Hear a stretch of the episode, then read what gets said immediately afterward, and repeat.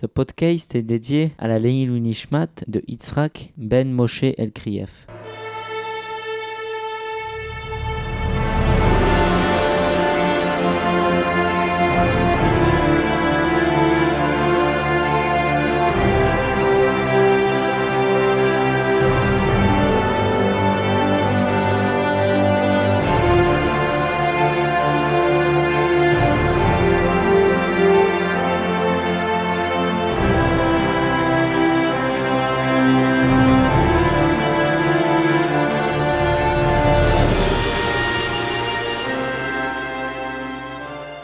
précédemment dans Vayikra. La Torah nous a donné les différents types de sacrifices et dans quelles circonstances on les offre.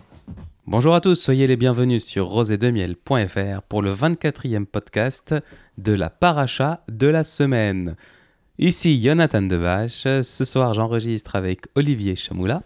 Bonsoir à tous, Shavuatov et les frères Benizri, Raphaël Shavuatov, et Auriel. Bonsoir à tous, Shavuatov. Soyez tous les bienvenus. On va faire comme si on s'était pas vu juste avant pour enregistrer Vayikra. Hein, les armes sont en direct sur Internet. Alors, comme nous l'a si euh, chaleureusement rappelé euh, Auriel, la Torah, maintenant, va nous donner les règles concernant l'autel, alors euh, hôtel AU, où on faisait les sacrifices.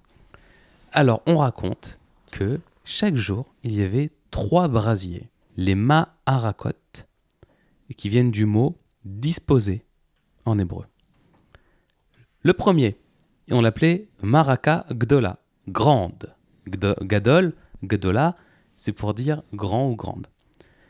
Et celui-là servait pour le sacrifice quotidien, qui s'appelle Tamid, et tous les autres sacrifices. Le deuxième brasier, il était à côté, il était plus petit, et on l'utilisait pour les kétorettes, les encens.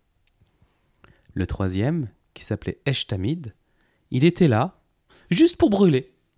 Pourquoi? Parce que dans la Torah, il y a un verset qui dit Un feu continuel sera entretenu sur l'autel, il ne devra pas être éteint.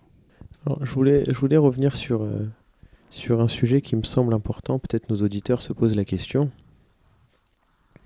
D'ailleurs, ils auraient, ils auraient, ils, feraient bien de le faire parce que de se poser cette question parce que la plupart des commentateurs euh, parlent de ça.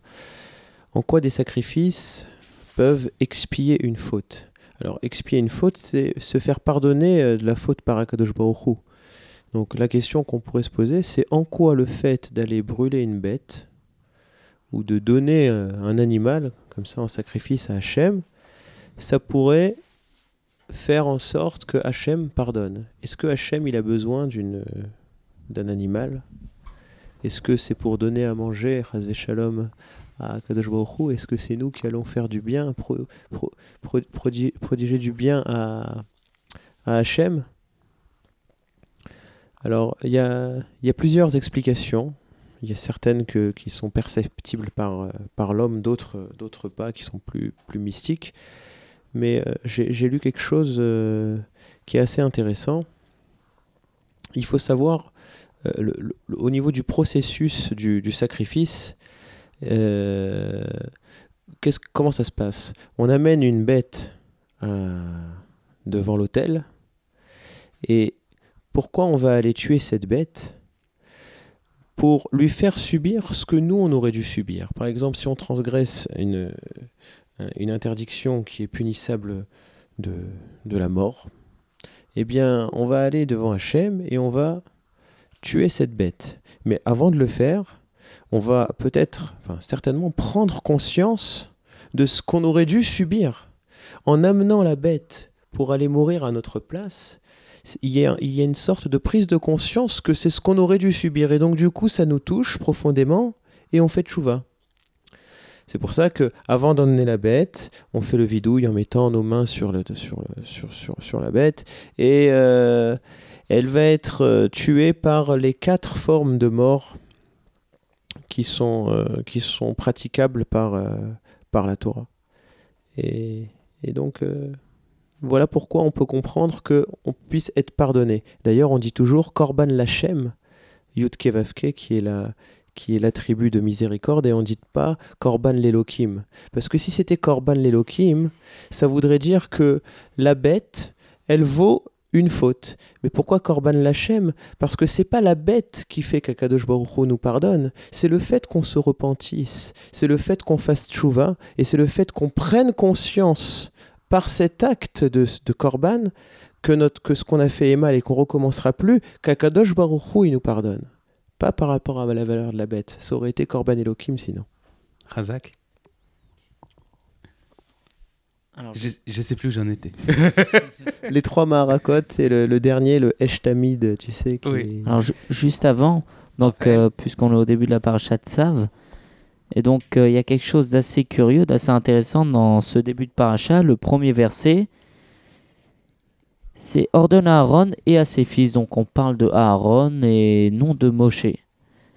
Donc en vérité, le Midrash nous raconte que, euh, d'ailleurs, il nous fait remarquer que dans tous les, toute la paracha précédente, qui est la paracha de Vaïkra. Vaïkra exactement. Elle me regarde comme si je suivais pas. Parce que je me suis trompé juste avant, c'est ça Qu'on a dû recommencer l'enregistrement par ma faute.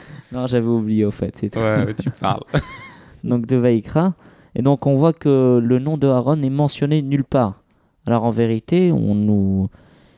le nom de Aaron est mentionné nulle part car Hachem a toujours une euh, certaine colère envers Aaron d'avoir un peu participé Au au, Vaudor. au Vaudor. Donc, euh, donc M- Même s'il l'a fait pour toutes les raisons qu'on avait évoquées la semaine dernière. Enfin, il y a deux semaines pour vous. Trois, non, trois semaines. Ouh là là, c'est le temps file. Exactement. Et donc, euh, le Midrash nous raconte un épisode où voilà, Moshe demande à Hachem quelle sorte de bois convient à l'allumage d'un feu sur le misbéar, pour le misbéar. Et donc, Hachem lui répond toutes les sortes, hormis les sarments de la vigne et les branches d'olivier. Donc, euh, pourquoi? Car elles ont un statut d'honneur en raison des fruits qu'ils portent. Donc, les serments de la vigne ne peuvent servir au feu de l'autel car ils produisent du vin pour les Nessachim, les Mhm. libations. Et il en est de même pour le bois d'olivier qui, produit de l'huile qui va être utilisée pour la menorah et les offrandes, et les offrandes de Mitra. Donc en, en entendant cette réponse de la part d'Hachem, Moshe rétorque aussitôt en disant Akadosh Baruch selon tes paroles, donc il semble que le mérite d'un homme, qu'un homme mérite considération pour le seul fait d'avoir donné le jour à une descendance digne. Donc tu honores la vigne et l'olivier en raison de leurs fruits. Ne devrais-tu pas aussi honorer Mon frère. l'homme, voilà, donc Aaron, ne serait-ce Que que pour sa descendance. pour sa descendance. Et donc c'est ainsi qu'Hachem a dit, donc j'accepte euh, ton argument, et ainsi il en enchaîna tout de suite en parlant directement à, à- à Aaron et ses enfants, en parlant de... Quelle force. Quelle force il avait ce Moshe quand même. Il a réussi à réconcilier son frère avec Hachem. euh, Rien que ça. Ouais. Extraordinaire. Alors, on continue. Il y avait Mincha Havitin qui était fait par le Kohen Gadol matin et après-midi. Et alors, c'était le. Il y avait que le Kohen Gadol qui faisait ça. Hein, c'était un sacrifice euh, du Kohen Gadol. Et il y avait également Mincha Chinour par chaque Kohen adulte juste avant son intronisation au temple. Et là, quand même, je sais pas vous, mais moi, je me pose une question. Comment ça se fait que les Kohanim, ils emmenaient des, sacrifices? On n'a pas dit que c'était un sacrifice qu'ils faisaient quand ils fautaient. On n'a pas dit que c'était suite à un comportement. Qu'est-ce qu'on dit? On dit que le Kohen Gadol, matin et après-midi, faisait un sacrifice, et que le- tous les Kohanim, avant d'être intronisés, ils faisaient aussi un sacrifice. Pourquoi? Depuis le départ, tous les sacrifices qu'on a vus, c'était pour une expiation. Alors pourquoi? Eh bien la réponse, elle est très simple. C'est qu'en fait, les Kohanim, ils ont une responsabilité envers le peuple. Est-ce que vous vous rappelez, lorsqu'on avait parlé du cas de celui qui avait tué par inadvertance, par accident, on disait qu'il allait dans une ville re- refuge jusqu'à la mort du Kohen Gadol. Et on avait fait le lien, on avait dit que finalement, si l'accident avait pu avoir lieu, quelque part, le Kohen Gadol emportait une part de la responsabilité. Parce que c'est ces prières qui vont, pas guider, mais qui vont décider du, destin de- des, des Bnei Israël. Et donc, de la même manière, on peut dire que les fautes qui étaient commises par les Bnei Israël, eh bien, les Kohanim avaient une responsabilité dans cette faute. Et que peut-être que s'ils avaient prié avec plus de ferveur, peut-être que s'ils s'étaient mieux comportés, eh bien, telle faute ou telle faute n'aurait pas eu lieu. Il y avait sûrement des choses qui étaient tangentes, qui étaient à cheval entre je, me présente ou je ne me présente pas, j'arrive ou je n'arrive pas. Et donc, c'était défini par le comportement du Kohen Gadol. Et c'est pour ça que les Kohanim faisaient ces sacrifices-là. On enchaîne. Le Korban Toda. Alors, c'était comme le Korban Shlamim, celui qu'on a vu la semaine dernière dans Vayikra. Mais donc, cette fois, c'était pour remercier Hachem d'un miracle. Donc, quelque chose d'un petit peu plus. euh, un petit peu plus élevé, on va dire. Et alors, un miracle, c'est pas forcément euh, que la mer soit ouverte en deux. hein. Un miracle, c'est quelqu'un qui a été malade, par exemple, qui a été gravement ma- malade et qui s'en est remis. C'est quelqu'un qui a traversé un désert. C'est quelqu'un qui a traversé la mer. Alors, il faut se remettre dans le contexte. hein. Aujourd'hui, traverser le désert euh, en avion, en voiture, tout ça, c'est devenu beau- un périple beaucoup moins important que ce qui existait à l'époque. Mais quand on remet les choses dans leur contexte, traverser une mer sur un bateau à l'époque, mais fallait être complètement siphonné. Et c'était un danger de mort permanent.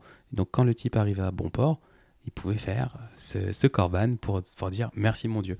Et aujourd'hui, moi je l'ai je l'ai vécu, il y a des gens, enfin pas l'accident, mais je connais des gens qui ont eu des accidents de voiture très graves, qui grâce à Dieu s'en sont sortis et qui ont fait ce, ce genre de Séouda. Alors, ça n'a aucun rapport avec ce qu'on faisait à l'époque, hein. ils n'ont pas emmené une, bête pour la faire égorger ou ce genre de choses, mais ils ont offert une Séouda à la choule. Ou Datoda. Exactement, pour dire merci mon Dieu. D'ailleurs, il est bon dans, dans ces, dans ces Séoudas de, de raconter l'histoire Ouais. pour faire partager à tous ceux qui profitent de la Séouda du, de, de la prise de conscience du miracle et des bontés d'Akadosh Baruch. Hu. Mais tu sais quoi? Puisqu'on en parle et qu'on a un petit peu de temps parce que la paracha est relativement courte, je vais me permettre de raconter une histoire qui est arrivée à, une de mes connaissances en Israël. C'est un couple euh, qui, a des enfants, des enfants de mon âge d'ailleurs, et la, femme de ce couple a été très gravement malade. Et elle avait besoin d'une transplantation de foie très urgente. C'était Shabbat, ils étaient chez eux, et le, le besoin de foie était devenu vraiment euh, critique. C'est-à-dire qu'à ce moment-là, s'il n'y avait pas de foie, il lui restait quelques jours à vivre. Ils sont ch- chez eux pendant Shabbat, dans une petite ville qui s'appelle Netivot. C'est ceux qui connaissent un petit peu Israël et qui connaissent Netivot savent à quel point c'est isolé et désertique. C'est d'ailleurs l'endroit où il y a le tombeau de Baba Salé. Ouais. Et le téléphone sonne chez eux.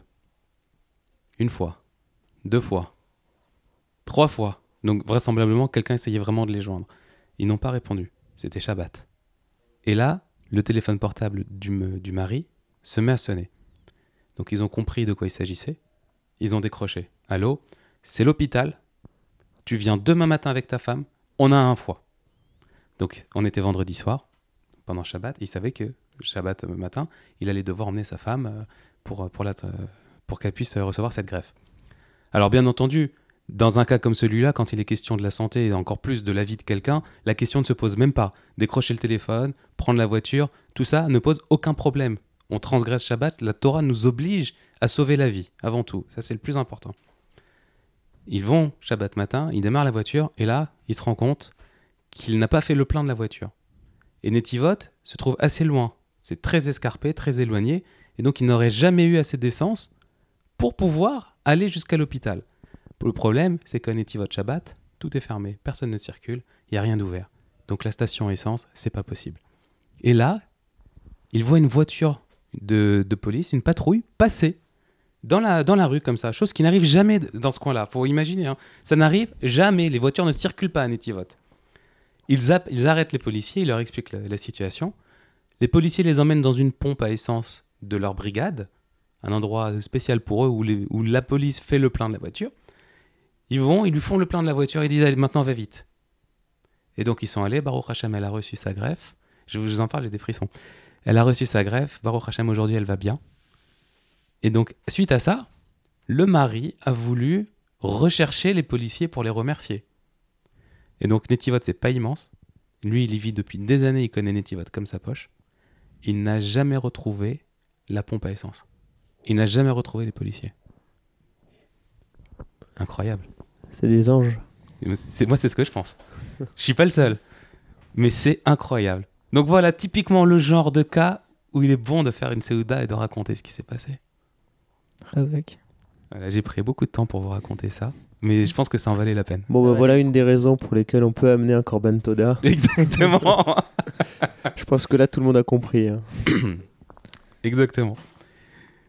Alors, la, Torah nous dévoile ensuite comment ça se passait pour la cérémonie d'onction des Kohanim et elle nous raconte les sept jours d'inauguration du Mishkan. Alors, si vous voulez en savoir plus, hein, on vous invite euh, à lire le texte qui est très détaillé et qui donne beaucoup d'informations, mais qu'il n'est pas très, euh, très intéressant de lire dans le cadre d'un podcast. Enfin, voilà, si on vous le lit comme ça, ça va pas être super chouette. Donc, euh, on va s'en tenir là. Alors, un petit mot avant de, avant de vous quitter. Quand vous écouterez ce podcast, nous serons à quelques jours de Pessah. Et Tsav, donc ce sera lu le Shabbat du savant Pessah, donc Shabbat, dimanche et lundi soir. Non. Pessar. C'est lundi soir Pessah ou mardi Ouais. soir Ouais, lundi soir. lundi soir Pessah. Voilà, donc c'était l'occasion pour nous de vous souhaiter un bon Pessah, de bonnes galettes, pas trop de mal de ventre. Un Pessar Kacher Vesamear. Exactement. Voilà. Et donc Pessah, on vous rappelle, alors on fera plus tard des podcasts spéciaux sur les fêtes, euh, avec l'aide de Dieu. Mais en attendant, voilà, on vous rappelle juste un truc sur Pessah. Pessah, c'est le moment de l'année où on commémore la sortie d'Égypte. On va reparler de toute la sortie d'Égypte, des conditions d'esclavage et ainsi de suite, autour d'une bonne table avec de la matzah, avec des verres de vin pour faire la fête et tout. Voilà, donc on sort d'Égypte. Alors nous vous souhaitons une bonne sortie d'Égypte.